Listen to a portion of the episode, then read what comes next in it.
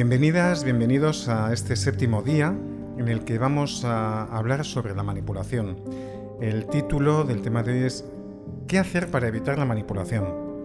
Y lo primero de todo sería eh, empezar a definir qué significa o qué significado tiene la palabra manipulación, porque a nivel coloquial se utiliza de una manera, cuando alguien nos está manipulando parece hay algo muy, bueno, que no nos gusta, es muy agresivo.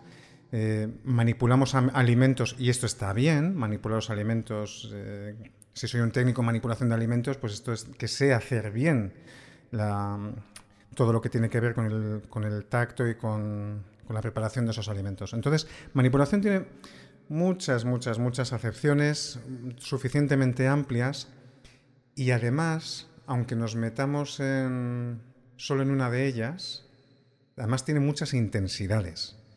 Entonces, esto lo he buscado por internet para que haya referencias eh, externas. Como definición, la manipulación psicológica implica acciones de distorsión mental y explotación emocional para ejercer el control sobre una persona con el objetivo de obtener cierto beneficio u objetivo. Creo que está muy claro, ¿no? Es eso que hago yo para influir al otro para que haga lo que yo quiero. Ya está, eso es manipular. Entonces eso puede ser Mm, un poquito intenso, incluso divertido, o puede ser altamente tóxico y que anula a la persona manipulada. Entonces, como hay distintas intensidades, bueno, vamos a ir entrando en materia y, bueno, teniendo en cuenta esta, esta mirada, ¿no? que hay que colocarse en distintos sitios para entender lo que es la manipulación.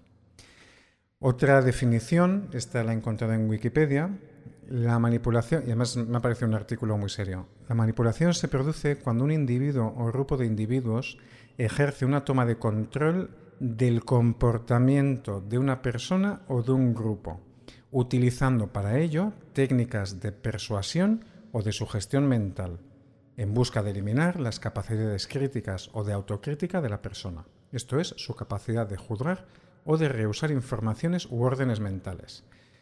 Bueno, para mí esto está muy claro. Yo es verdad que tengo una postura bastante radical en esto y lo admito, pero para mí la persuasión y la manipulación están tan cerca. Yo sé que hay una forma de mirar la persuasión como algo mucho más amable, que tiene un buen fin, que es ayudar a la persona a que se desbloquee. Yo entiendo esto, pero desde la mirada terapéutica y desde, desde la mirada humanista, para mí tengo que ser más fiel a entender que todo ser humano tiene derecho a gobernarse a sí mismo y que cuando alguien está utilizando técnicas para modificar su comportamiento, eso es manipulación. Entonces yo parto desde ese punto de vista. Entonces sí que es verdad que es un poquito radical, pero bueno. Lo cual no significa que no podamos hablar bien a las personas, utilizar las palabras adecuadas, ¿no? O sea, está bien, está bien. Yo mismo me preparo las cosas, me preparo un guion y utilizo algunas palabras. Está bien. Pero yo no quiero modificar la conducta a nadie para conseguir un objetivo, con lo cual tengo muy claro que en esta sala no voy a manipular. Pero bueno. Entonces, em, digamos, vamos, a, vamos ya, después, de la, después de la definición, vamos allá. La manipulación está basada en estrategias infantiles de supervivencia. De dos partes, porque aquí hay una relación, tanto quien manipula como su cómplice. Lo he llamado cómplice y no lo he llamado víctima, ni manipulada. Bueno, luego lo llamaré de otras maneras, pero su cómplice.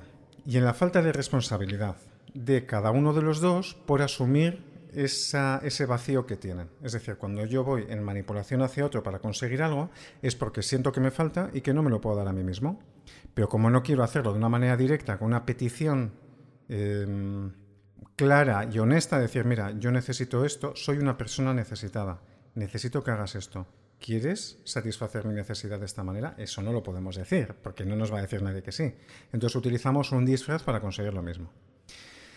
Podemos ver em, que los niños manipulan un montón a sus padres, que los padres manipulan un montón a sus, a sus hijos, y todo esto lo aprendemos como una forma de relacionarnos. Si yo manipulo, consigo lo que quiero. Entonces le estoy dando una mirada técnica o más, eh, sí, mm, como un tecnicismo, la manipulación como un tecnicismo, entendiendo que aquí manipulamos todas y todos en muchos momentos del día. Otra cosa es que lo hagamos de una manera muy, muy bruta, o sea, muy, casi inaceptable, o que lo hagamos muy sutilmente. claro, depende de nuestro nivel de conciencia. Pero voy, parto de la base de que todos manipulamos. Algunas formas de manipulación son más dañinas que otras, pero es que hay algún, algún tipo de manipulación que puede ser divertido. Por ejemplo, estás con tu pareja, no te apetece nada ir al supermercado, comprar la venga, Cari, baja al super. Eso es una manipulación seductiva. Es verdad que es divertido, es verdad que despierta el cariño, es verdad que dices, joder, pues venga, ya me bajo yo, no sé qué. Y así, pero tiene un beneficio, es la persona que no quería bajar utilizó la seducción para responder a su necesidad y la persona que baja al supermercado, que cae en ese encanto de su pareja, dice, qué majo soy. Entonces, eh, se da esa, como ese disfraz de la relación. Habría sido más honesto en este caso decir, cariño, estoy muy cansado, no puedo ni con mi alma, sé que me toca bajar a mí, pero te pediría que fueras tú. Y ahí no hay manipulación. Y es lo mismo, ¿veis? Entonces, a esto me refiero. En la familia, por ejemplo, desde mm, con todo lo que tiene que ver, o sea, con, este concepto del chantaje emocional, aprendemos muy rápido a ping. Es como si tuviéramos desde la manipulación, tuviéramos los controles remotos con unas cuerdas en las que vamos moviendo a los demás, inconscientemente. O sea, sí que es verdad que la, manipulación puede ser inconsciente. Si es consciente, ya más que manipulación, pues, yo hablaría de delito, ¿no? De delincuencia. Pero pero la manipulación, por ahora, estoy pensando en una manipulación inconsciente. Entonces tenemos los hilos y vamos manejando a nuestras anchas que los demás hagan lo que necesitamos. Eso sí, no es siempre desde una mirada de, control y fuerza. A veces puede ser desde un estado víctima, que luego lo veremos. ¿Qué tres maneras tenemos de, manipular en estos tres bloques? Luego hablaremos de otros conceptos. Pues posiblemente la más poderosa de todas, la más eh, útil, la más efectiva, es la culpa. Te hace sentir que es responsabilidad tuya la felicidad del otro. Y el otro, como sabe que tiene la sartén por el mango, te lo dice. Oye, pero eso no harás, ¿no? Porque si no me va a llevar un disgusto. Oye, no querrás hacerle enfadar a tu padre. Oye, pero ¿sabes lo feliz que sería tu abuela si te casas por la iglesia? Es que nos harías tan feliz. Entonces, claro, toda la, felicidad de, esta pobre señora que está ahí a punto de, ir a otro sitio, pues, pues, depende de que tú te cases por la iglesia o no. Entonces dice, pues la culpa, ahí está. La culpa em, también es una forma de mantenernos importantes, aunque esto lo hablaremos quizá en algún otro momento, pero bueno, una, una notita. Sigo, o sea, sigo en el primer mecanismo del chantaje emocional, que es la culpa. La culpa es una forma de seguir sintiéndonos buenas personas.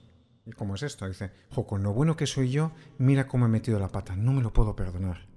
Y así intento mantener una imagen de yo ideal eh, amplio. Es como decir, una imagen positiva de mí mismo. Con lo bueno que soy, mira lo que he hecho.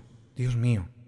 La culpa también es una forma de existir en un sistema, es una forma de, de, ser protagonista de lo que pasa. Es como sentirse de alguna manera muy loca, muy, muy loca, pero como sentirse Dios.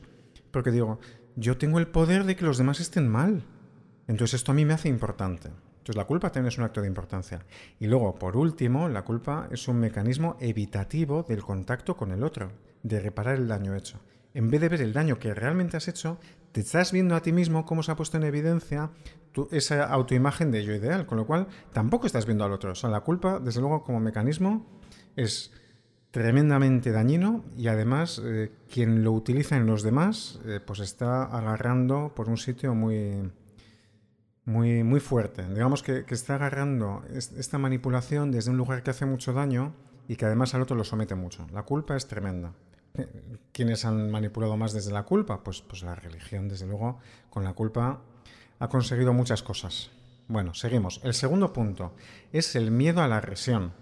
Es decir, eh, intentar controlar las actitudes del otro, esto que va a hacer el otro, por miedo a que suceda algo peor. No por culpa, sino por miedo. Entonces, por ejemplo, eh, o que haya un castigo. Por ejemplo, si no cedes a lo que quiero, pues no te hablo en toda la tarde. Igual ya me lo he hecho dos veces, entonces la siguiente digo, buf, como no me va a hablar en toda la tarde y lo llevo muy mal, pues mejor hago lo que me dice. Entonces, eso también es una manipulación. Eh, o por ejemplo, ¿qué o sea, me pongo enfermo, ah, típica, le das un disgusto a tu madre, ay, se pone enferma, le duele la cabeza, empieza a respirar mal, ay, ay, ay, ay, ¿cómo me duele esto que me has hecho? Pero ¿cómo has podido? Entonces, eh, si ya te lo he hecho un par de veces, dices, jo, es que yo, o sea, no quiero recibir ese castigo de ver a mi madre mal. Por supuesto, se mezclan. Aquí también aparece la culpa. Y luego, el tercero, que este es el más amable, pero también es peligroso y nos saca igualmente de nuestra presencia, es la seducción, los regalos. Entonces, venga, si te portas bien, te, te doy una chocolatina. Si le das un beso a mamá, te compro un cochecito de juguete. Lo que he dicho antes, ¿no? ¿Le, harías tan feliz a la abuela si te casaras por la iglesia? Que antes iba con el formato culpa, pero también lo podemos ver desde el formato regalo. Entonces, em, digamos que desde la seducción también se ofrece algo más, más fuerte, que es si haces lo que yo te propongo, lo que yo necesito, no te lo pido, ¿eh? esto lo pienso, o sea, esto es la estrategia. Pero si desmontamos la estrategia sería, perdón, le da el micrófono.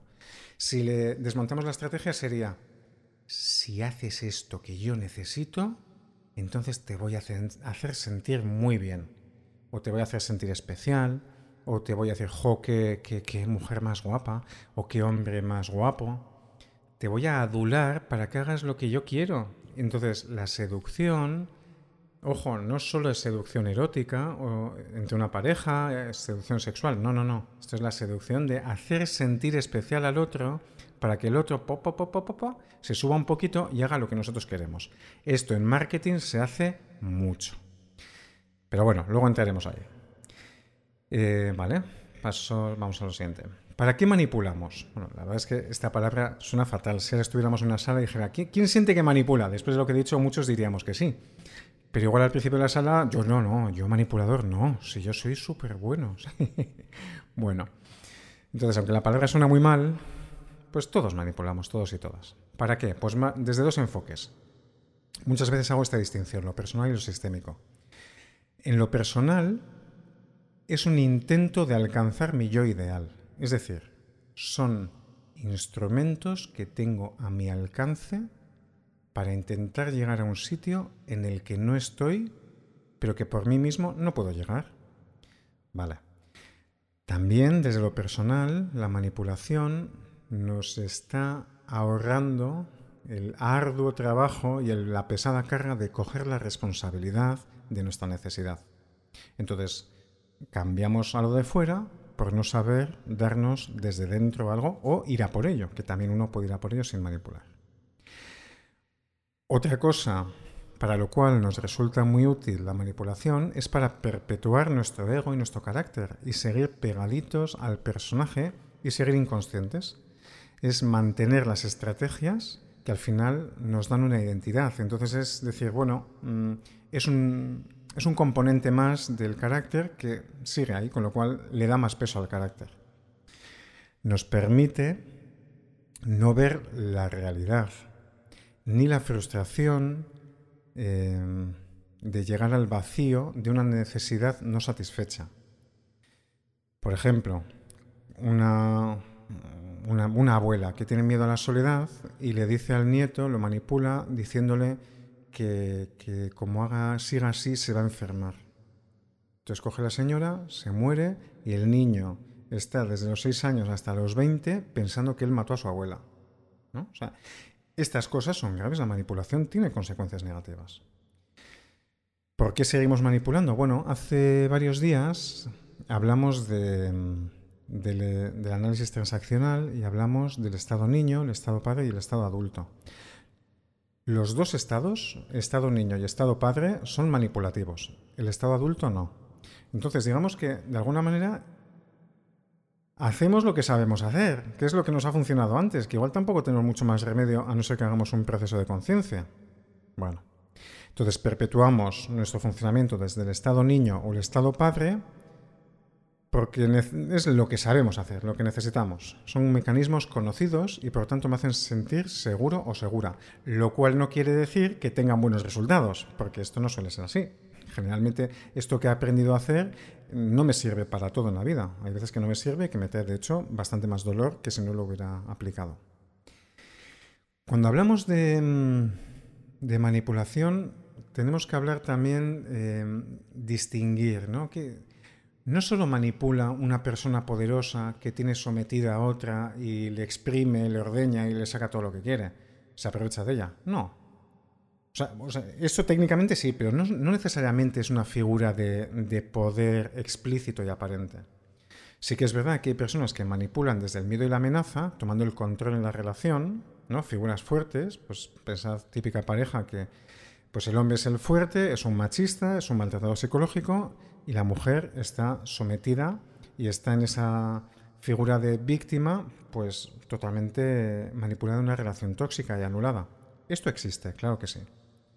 Pero no es la única forma de manipular. También las víctimas manipulan muchísimo. El victimismo es una forma de manipulación del ambiente que desempodera a la persona, pues se, se pronuncia como incapaz de resolver algo y hace que la carga se la ponga a los demás.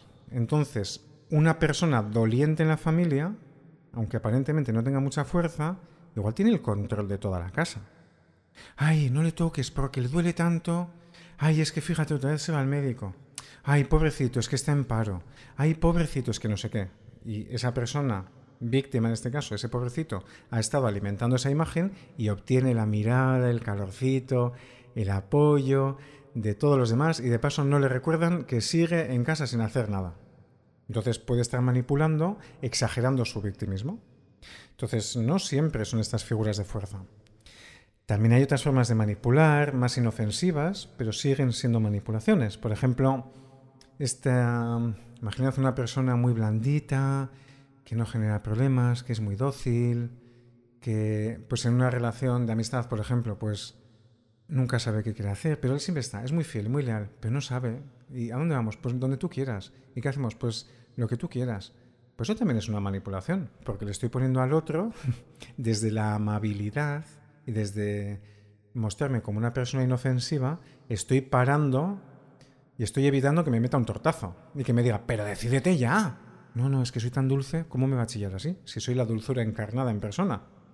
Entonces, bueno, digamos que hay personajes muy manipulativos, perdón, muy manipulativos, manipuladores, que no necesariamente están aplicando técnicas de, manipulación muy explícitas. Sencillamente desde ese carácter manipulativo.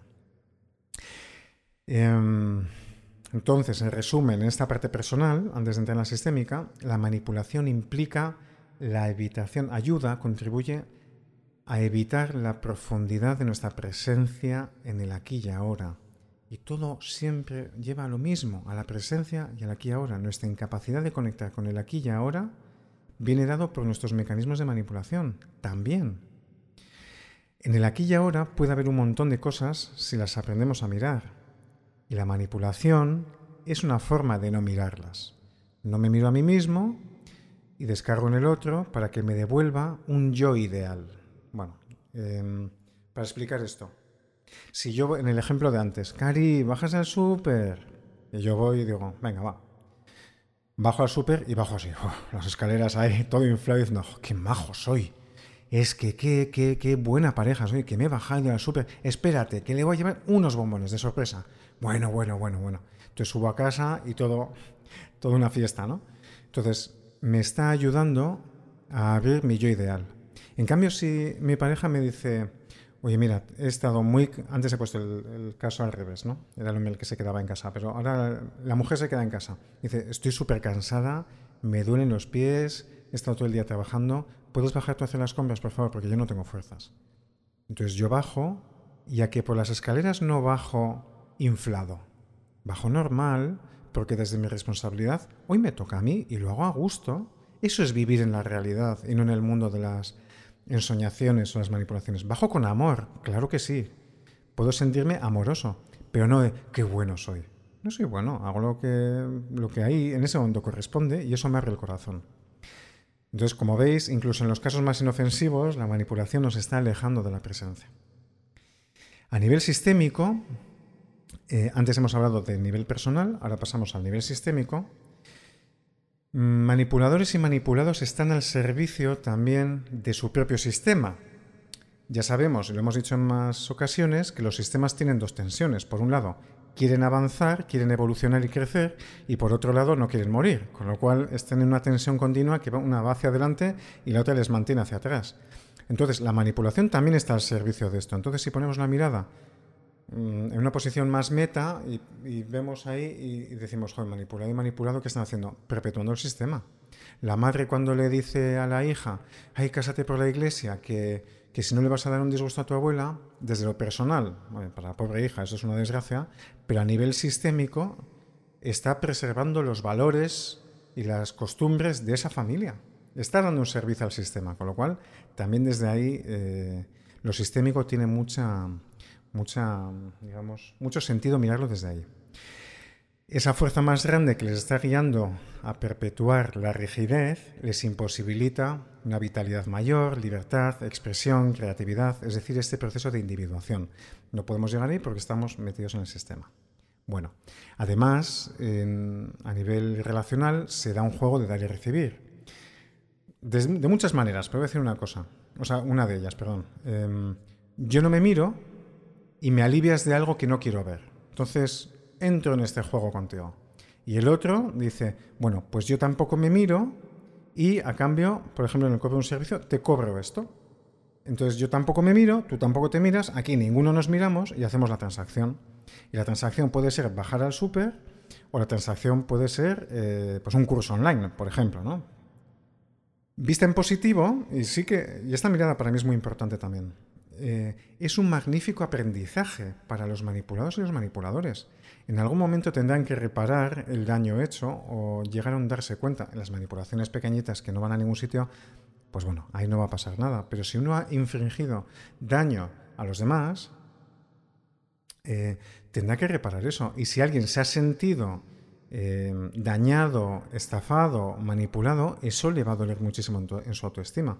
Entonces, como aprendizaje, es brutal pero el dolor que puede vivir una persona que esté sometida a niveles de manipulación muy altos, por ejemplo, en esta, pues esta mujer que vive bajo la violencia psicológica de su pareja, esto no es ninguna broma. Aquí hay toda una desgracia. O sea, toda una desgracia desde un punto de vista es un aprendizaje, pero desde lo humano ahí es toda una desgracia, es una calamidad que esto suceda. Entonces, bueno, es como que jugamos con fuego hasta que esto se, se nos va, ¿no? Eh, por otro lado, ya terminando lo sistémico, em, bueno, más que lo sistémico, esto ya es más, eh, desde un punto de vista más filosófico, ¿no?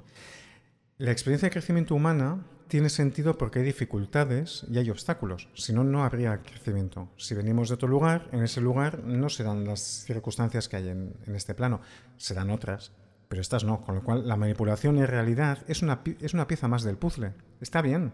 Desde ese punto de vista, bueno, manipulamos y somos manipulados. Vale, ¿qué aprendo yo con eso? Pongo el observador ahí. Ahora me voy a mí, pero tampoco me tengo que escapar de, la responsabilidad de, por irme a lo espiritual, ¿no? O a lo cósmico, por no, no, tomar la responsabilidad por hacer ese viaje, no tomar la responsabilidad de cuándo manipulo y cuándo me manipulan y salir de ese lugar.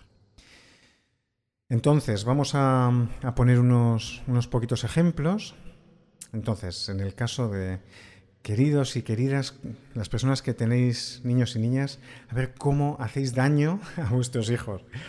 Por ejemplo, lo vas a hacer súper bien, cariño, vas a llegar muy lejos. Y ahora la cara ve, y así me sentiré buena madre. O así no miraré la frustración de que yo no lo conseguí. Pero tú, vete a por ello, que tú lo vas a hacer bien. Y así no miro mi frustración. Ese es un ejemplo. Otro ejemplo de manipulación. Qué bueno eres, hijo, qué majo, qué cariñoso. Y ahora viene la cara B. Y así no sacarás tu parte agresiva y no vas a ser una amenaza a mi poder que necesito mantener en esta familia. Porque como saques la agresividad, mi poder está en riesgo. Ahí va, entonces me estás castrando. No me estás ayudando a que crezca, me estás castrando porque tú quieres ser el poderoso o la poderosa. Bueno, más. Cariño, estoy hablando a niños, ¿eh? Niños y niñas. Tienes que ser fuerte y no llorar. Y entonces el padre y la madre, y así no me dolerá verte herido o herida sin saber qué hacer. Y así no conectaré yo con mi propio dolor. Es decir, sé fuerte tú para que yo no sufra. A ver, ¿qué es esto? Esto es una manipulación. Otra, tienes que estar al servicio de los demás y ayudarles mucho, porque hay que ser buena persona. Y entonces otra, otro ejemplo, y entonces así, por ejemplo, si lo dice un hombre, o un sistema eh, de muchos hombres en la familia que lanzan este mensaje como de forma única y hacen que la mujer diga, no, no, yo tengo que cuidar de los mayores, tengo que cuidar de mi familia, voy a hacer un trabajo a media jornada, porque tengo que ayudarles mucho. Y entonces, de paso, los hombres dicen, y así tenemos quien nos cuide, y no nos cuidamos nosotros. Por ejemplo, ¿no? Más, esta, esta es muy buena. Cariño, tú jamás serás como tu padre. ¿Qué dice la madre, no? Ahora viene la cara B y así cubriré su hueco que me duele mucho y me hará sentir acompañada. Y me hará sentir buena madre, que no me equivoque tanto como para tener un marido tan idiota y un hijo tan idiota. Pues, mm, garantiza un poquito de autoestima siendo diferente a tu padre, ¿vale? Ya me equivoqué una vez, no me quiero equivocar dos.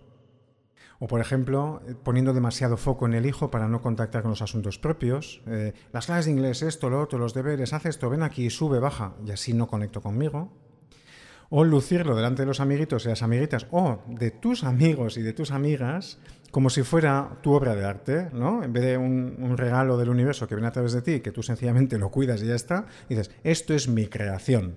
Mira qué bien pinta, mira qué bien patina, mira qué guapa, mira qué bien canta. Y así nos vamos convirtiendo en productos y los productos tienen precio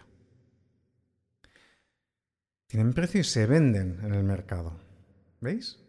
Con esta forma de crianza no, digamos, que, no respeta lo esencial del niño o de la niña, lo que estamos haciendo es pues los futuros manipuladores y manipulados, las personas que se ponen precio.